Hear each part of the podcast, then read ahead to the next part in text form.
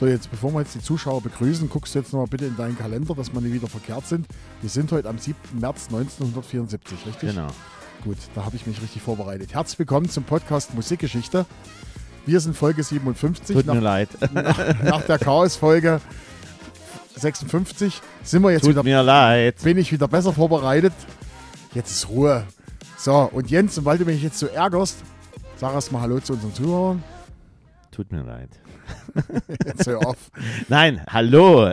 Freunde, Folge 57. Und wie wir gerade eben nochmal uns vorher gebrieft haben, befinden wir uns tatsächlich heute am 7.3.1974. So, Jens, und das ist was Besonderes. Wir sind wieder in den 70ern und es ist sehr, sehr lange her, dass wir das erklärt haben. Wir haben immer in den letzten Folgen darauf verwiesen. Hört euch einfach die ersten Folgen an. Aber es gibt halt Leute, die wollen nicht ewig suchen.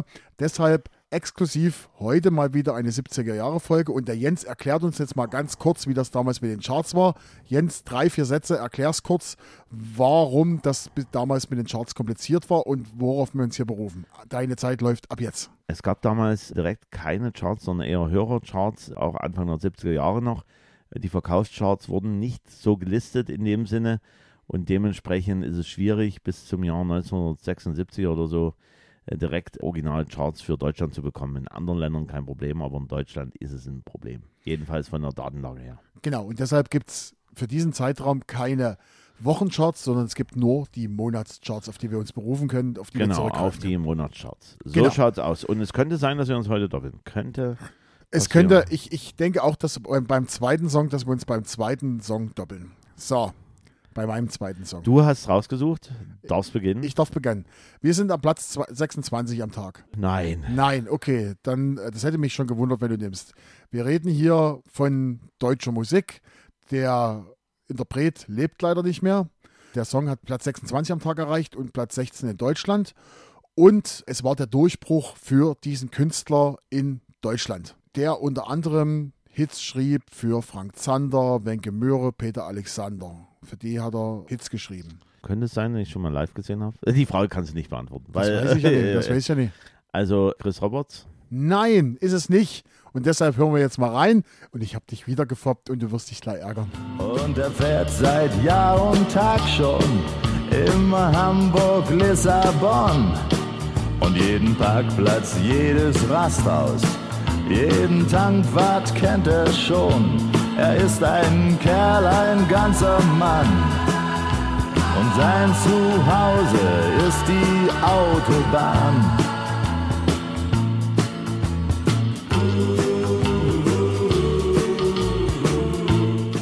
Ihr müsstet Jens mal sehen. Unsere Country Lady hat wieder zugeschlagen. Ach, Ey, komm. Ist schon cool. ist ja die, äh, der liebe Gunter Gabriel. Gunter Gabriel, er ist ein Kerl. Ja. Ha, hast du dir die, ähm, die Doku vom Hausboot angeschaut?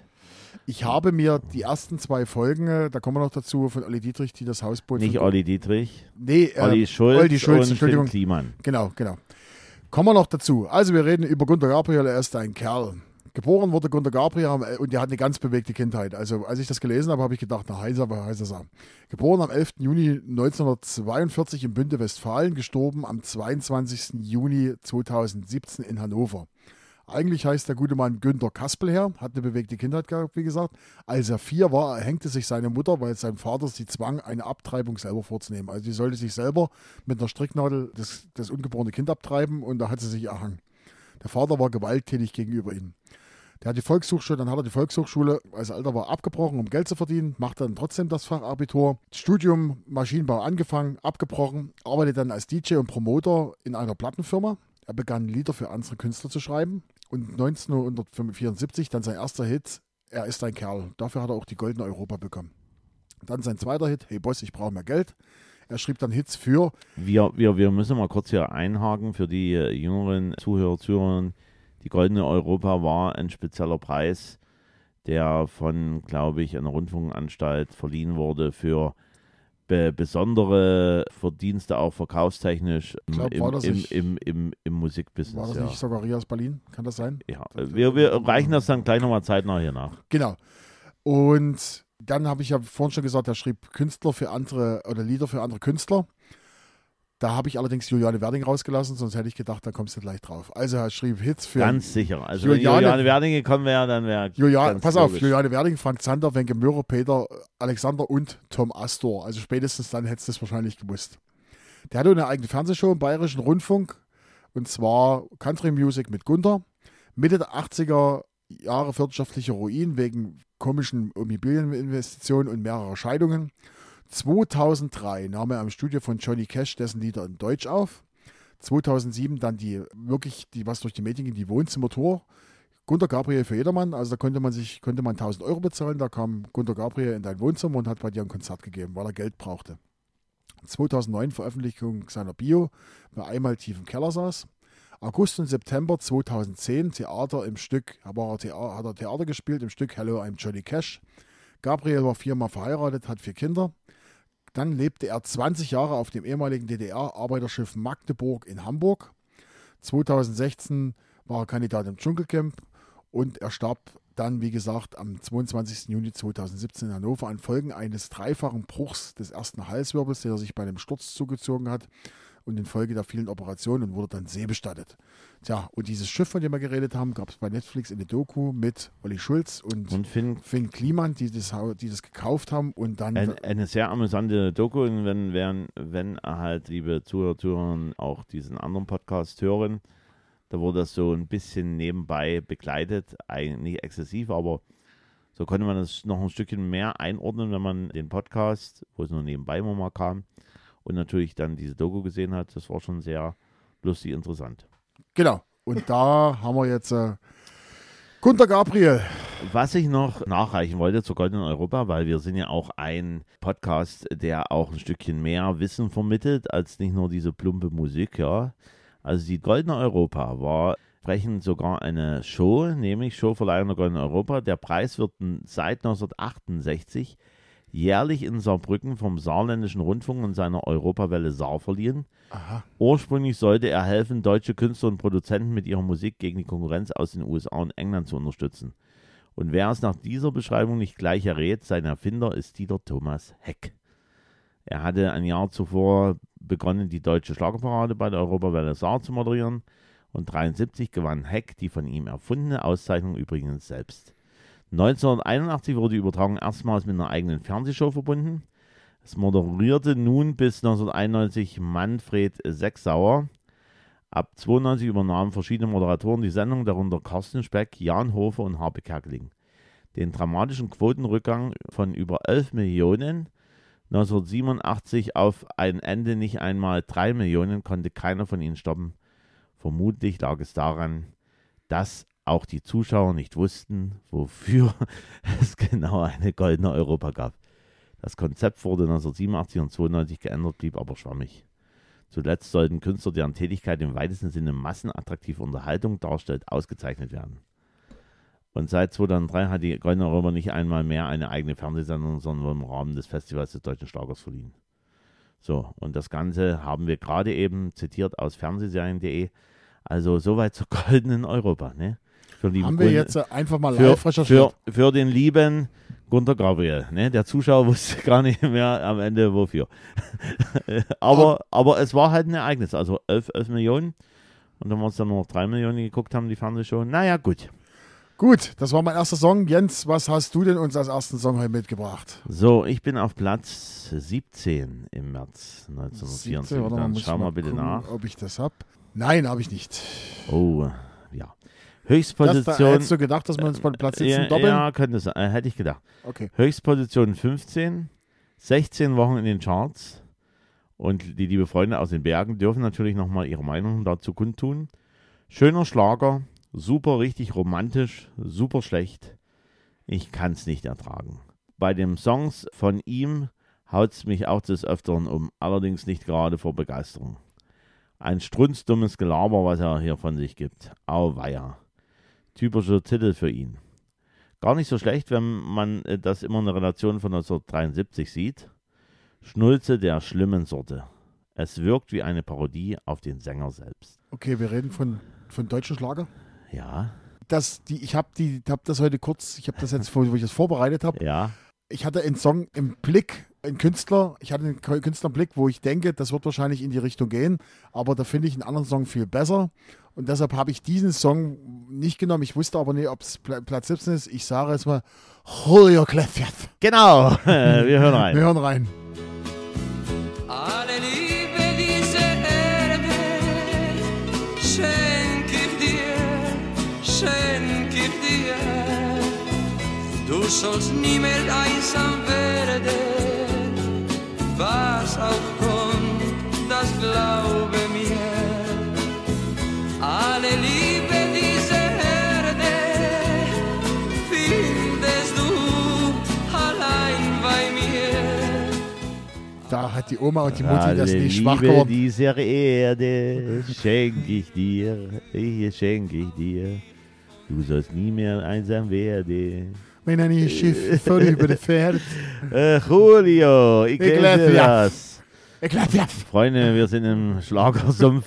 Äh, ist es ja nicht, aber wir sind wirklich in den Pfeilern des deutschen Schlagers, in den Grundfesten. Wir haben jetzt gerade mal durchgeguckt, weil es noch mit Tränen in die Augen, ich sehe mein Blinde.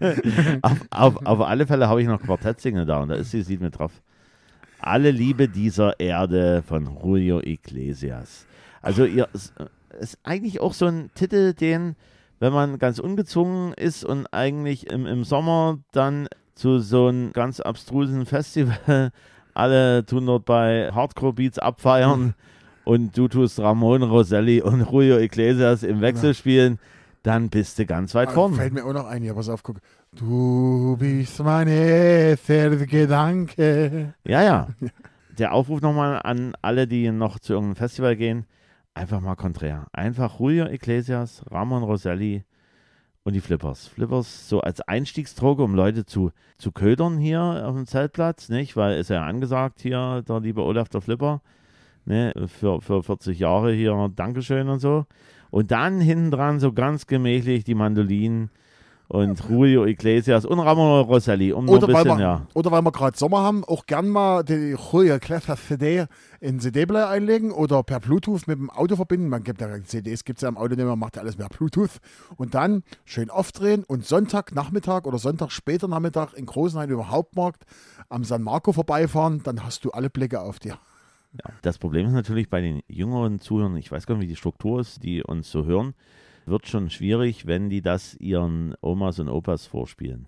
Die sagen dann, hör auf, geh weg, geh weg damit. Julio Iglesias. Ja. Und da wird uns der Jens darüber erzählen, was der Julio alles für tolle Sachen Ja, gemacht hat. äh, ich war selber erstaunt von der ganzen Vita von lieben Julio. Ich habe natürlich nicht alles rausgenommen, wo ich dachte, Mensch, das könnte interessant sein. 23.09.43 in Madrid geboren, ist ein spanischer Sänger und ehemaliger Fußballspieler. War, war, Das wusste ich, das ja, wusste ich. Ja, hätte ich jetzt. Über 300 Millionen verkaufte Tonträger, rund 390 Gold- und Platin-Auszeichnungen. Einer der erfolgreichsten Einzelinterpreten der Welt. Singt in 14 Sprachen, unter anderem Spanisch, Deutsch und Italienisch. Portugiesisch natürlich auch und so weiter und so fort. Also 14 Sprachen kann er. Und er war der erste Sohn des Gynäkologen Julio Iglesias Puga und hat einen Bruder und zwei Halbgeschwister aus zweiter Ehe seines Vaters. Die Mutter Maria del Rosario della Cueva y Perigna. Wie heißt er? Ja, also Mar Maria del Rosario della Cueva. Dann kommt ein Y, liebe Freunde, die sich damit auskennen. Und dann kommt Perignat oder, oder Perignan. Hatte Vorfahren in Puerto Rico, Kuba und Andalusien. Deswegen so ein bisschen dieser südländische, ist ja eh südländisch Madrid, aber halt nochmal ein spezieller Noch Einschlag, südländisch. ja. Äh, Südl Also- Südländ Süd südlicher Südländer. äh, ja, oder, oder karibischer Einfluss. So kann man das ja vielleicht mit, mitne mitnehmen. Und wo wir gerade bei karibischen Einfluss sind, Ja. können wir ja schon Ausschau geben. Die nächste Folge, die kommt, ist die äh, Remix Sommerhits. Ja, da ist schon, da, da spielt das schon mit rein. Warum musst du immer alles verraten? Du hast, du hast mich mal gemaßregelt, hast gesagt, kannst du jetzt nicht sagen, hier, die, das soll Überraschung sein, ja, und entweder hören die zu oder hören die nicht zu. Nein, äh, die nächste Folge hören wir uns jetzt schon bald, also vor der regulären Ausgabe, gibt es die Sommerhits. Jetzt, Remix. Hat, jetzt haben wir die wieder gecrasht hier vom Julio Iglesias hier. Oh. Also, Jugend war ein talentierter Fußballspieler und Torwart bei Real Madrid Castilla. Castilla? Ja. Nach Verkehrsunfall hat er dann beendet seine Fußballkarriere und danach Jurastudium mit Ziel diplomatischer Dienst, aber 1968 hat er einen Abbruch gemacht von dem Jurastudium. Aber nach 33 Jahren, im Jahr 2001, beendete er seinem Vater zuliebe das Studium und ist in Spanien als Rechtsanwalt zugelassen. Also 2001 hat er das Ganze nochmal zu Ende gemacht. Da lebte noch sein Vater zuliebe und ist tatsächlich, also bräuchte auch nicht singen, aber zu dem Zeitpunkt ist eh egal gewesen. Wir kommen nochmal zu dem Krankenhausaufenthalt, also wo er diesen Verkehrsunfall hatte. Da entdeckte er nämlich die Liebe zur Musik und er lernte Gitarre spielen. 1971 bis 1979 war er mit Diplomatentochter Isabel Breisler verheiratet. Drei Kinder, unter anderem auch Enrique Iglesias, 1975 geboren. Ist ja auch Enrique. Gladiator. Ja. Und seit 1992 mit niederländischen Ex-Model Miranda Johanna Maria Riensberger zusammen und seit 24.08.2010 auch verheiratet. Die haben wiederum fünf Kinder zusammen. Und da merkt man, da schließt sich der Kreis, alle Liebe dieser Erde schenke ich dir. Drei Kinder mit der Diplomatentochter und nochmal fünf mit dem Model. Sind insgesamt acht Kinder.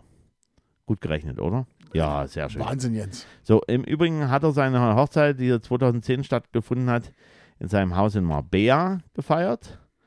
Dort war dann die Party und er hat noch ein Anwesen in Indian Creek in Florida und ein Haus in Punta Cana in der Dominikanischen Republik. Iglesias Vater wurde 1981 vom baskischen Separatisten entführt, aber nach 19 Tagen wieder befreit. Und äh, Julio Iglesias hatte zwischenzeitlich auch schwere Depressionen, die zum Ruhen seiner Musiktätigkeit führten. Wir kommen nochmal zur Musik, wie er dazu gekommen ist, weiter. 1968 von seinen Eltern wurde er zur Erholung und Aufbesserung der Englischkenntnisse nach Cambridge geschickt und schrieb dort seinen ersten Song, La Vida Sig Igual. Gewann dort das Songfestival in Benidorm und damit war der Grundstein der Karriere gelegt. Im Übrigen dann später hat er die Lieder auch nicht mehr selber gesungen, gesungen schon, aber geschrieben. Haben dann auch andere die Lieder. Und 1970 vertrat er dann sein Land Spanien mit dem Titel Gwendoline beim ESC und wurde Vierter beim ESC. Was ja damals noch hier Grand Prix der Eurovision de la Chanson hieß. Gesundheit. Genau. Und in fast 40 Jahren seiner Karriere gab Iglesias mehr als 5000 Konzerte und verkaufte über 250 Millionen Tonträger in mehr Ländern als irgendein anderer Sänger der Welt. Dafür Eintrag in das Guinness-Buch der Rekorde.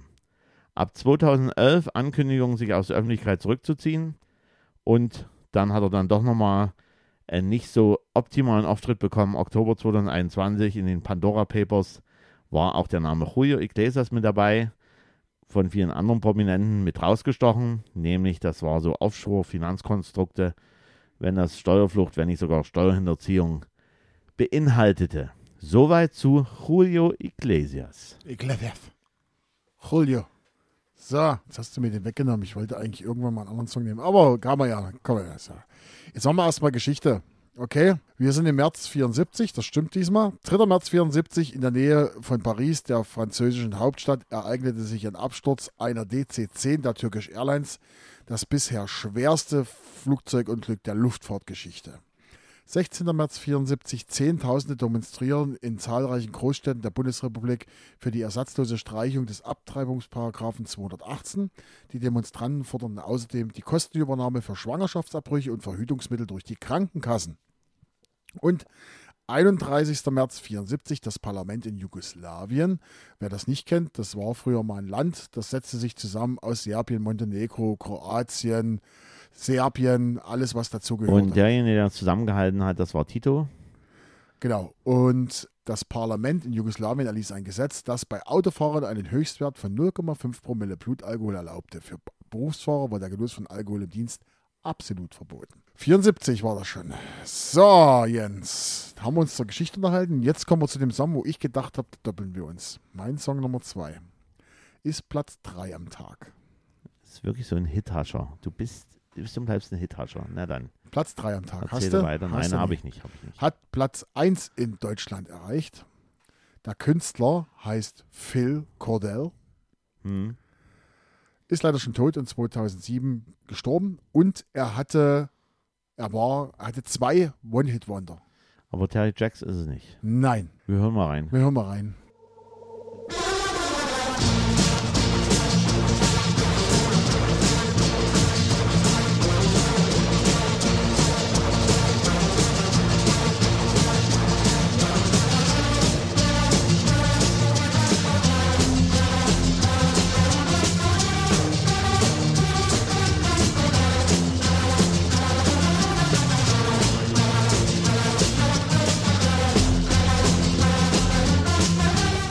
Ich finde den Song geil. Ah, Also da muss ich gestehen, das ist dann auch diese Phase bei unserem lieben Musikpodcast, wo ich das Lied kenne, wo ich es definitiv kenne, aber jetzt auch nicht sagen könnte, wer, wie, was. Das ist halt so ein gute Laune-Ding, ich glaube instrumental. Richtig. Ja.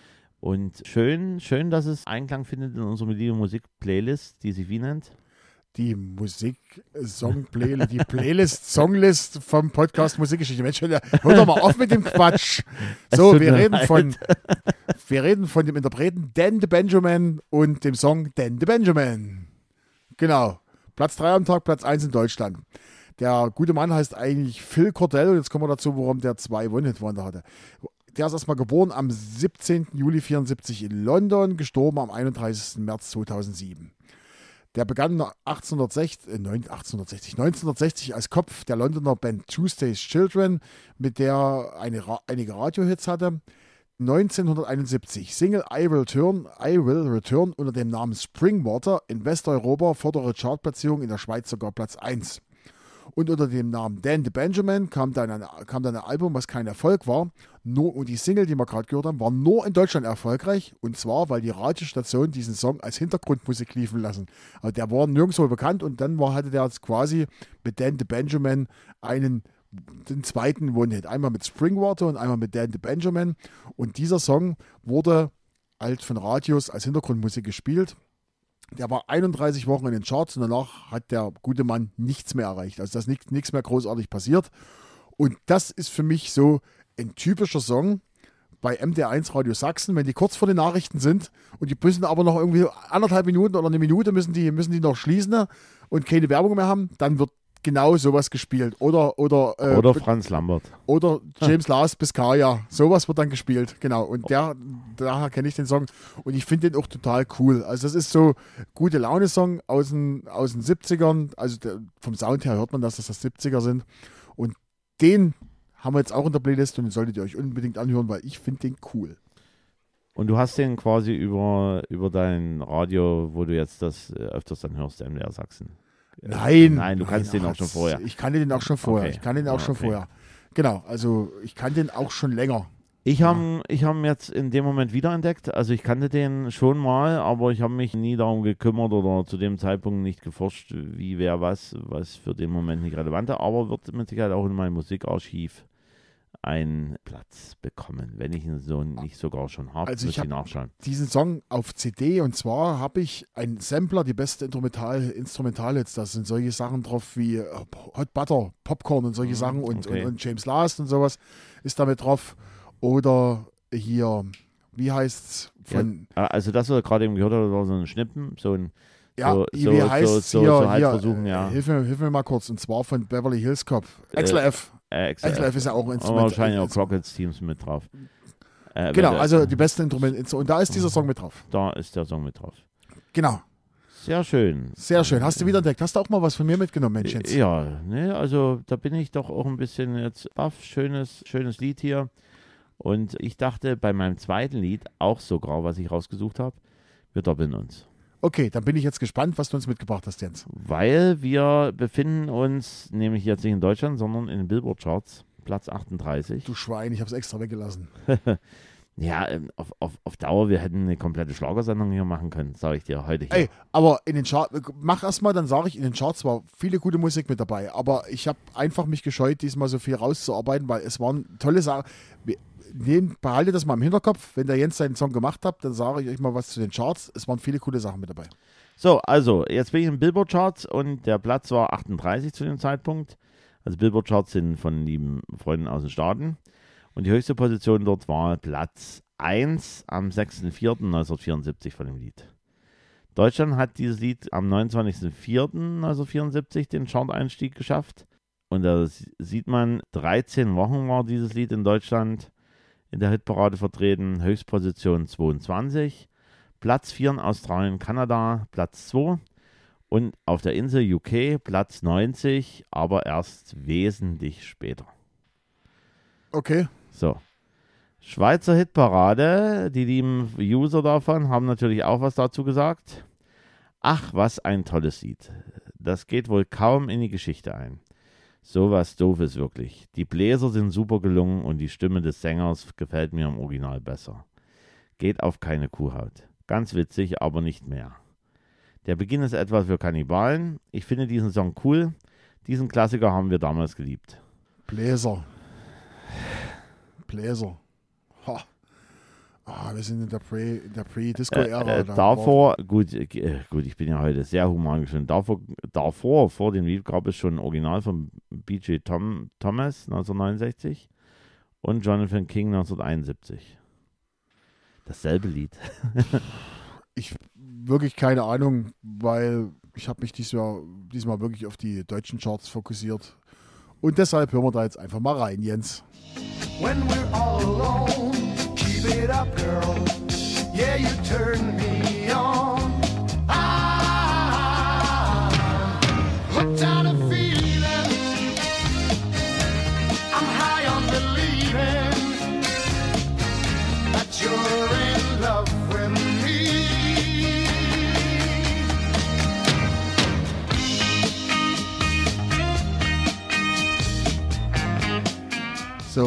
jetzt bin ich ein kleines bisschen ähm, angenervt, weil das ist ein Song aus einer meiner Lieblingsfilme. Genau. Und zwar im Soundtrack von Guardians of the Genau, Galaxy. genau.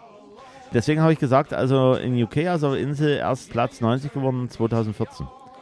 Ist logischerweise aus dem Soundtrack von Guardians of the Galaxy war dieses, diese Scheibe mit dabei. Und im Übrigen bin ich auch noch drauf gekommen, ehemaliger Arbeitskollege hat die Leute komplett genervt mit diesem, mit diesem Lied und hat das entsprechend dann immer dieses Hookah, Chaka, was am Anfang kommt. Ja, das muss man mögen oder muss man nicht mögen, aber das macht gerade eben den Drive von diesem Lied mit aus gegenüber den anderen Versionen. Also wenn ihr Lust habt, könnt ihr euch gerne nochmal anhören. Also das Lied nennt sich Hooked on a Feeling und original ist von B.J. Thomas 1969, war auch schon ein Hit und 1971 von Jonathan King, der hat auch nochmal dasselbe, dieselbe Geschichte. Aber in dieser Variante war es dann halt vom Blues Suede. Es ist eine schwedische Rockband der 70er Jahre, gegründet 1972 von Björn Skifs, nahm das Lied auf und es wurde zum dritten Mal ein Hit. Nachfolgehit 1974 in den USA Never My Love.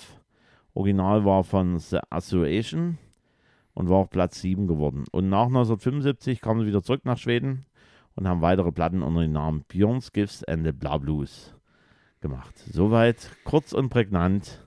Blues Wait, Hooked on a Feeling. Genau, so. Und jetzt gibt es erstmal die Charts, die Top 3. Auf Platz 3 damals, wie gesagt, Dan the Benjamin mit Dan the Benjamin. Auf Platz 2 Devil Gate Try von Susie Quattro. Und Platz 1 Teenage Rampage von Sweet.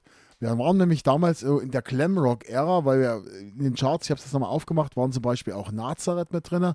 Also wir hatten wirklich alles mit dabei, von Mirel Mathieu, Nazareth, Susi Quattro und Tina Turner war auch mit dabei mit Nutbush City Blues. Genau. Aber dennoch war ganz schön auch schlagerlastig, wie die 70er Jahre waren. Ja, war doch sind die überhaupt mit dabei. Ja klar, logisch. Gut. Damit haben wir das Jahr 1974, um genau zu sein, den März abgehakt. Wir werden natürlich irgendwann mal zurückkommen in das Jahr 74, in einen anderen Monat. Und beenden hiermit auch Folge. Jens, welche? Folge 57. Mensch, du bist ja wieder dabei. Ich habe gedacht, du bist schon eingeschlafen. Folge 57, liebe Leute. Gesundheit. So, und jetzt nochmal ganz leise gesagt. Es gibt noch eine Remix-Folge. Äh, das nächste Mal. Am Sonntag. Ja, Am Sonntag hören wir uns wieder. genau. Das war's eigentlich. Vielen Dank für die Aufmerksamkeit. Auf Wiederhören.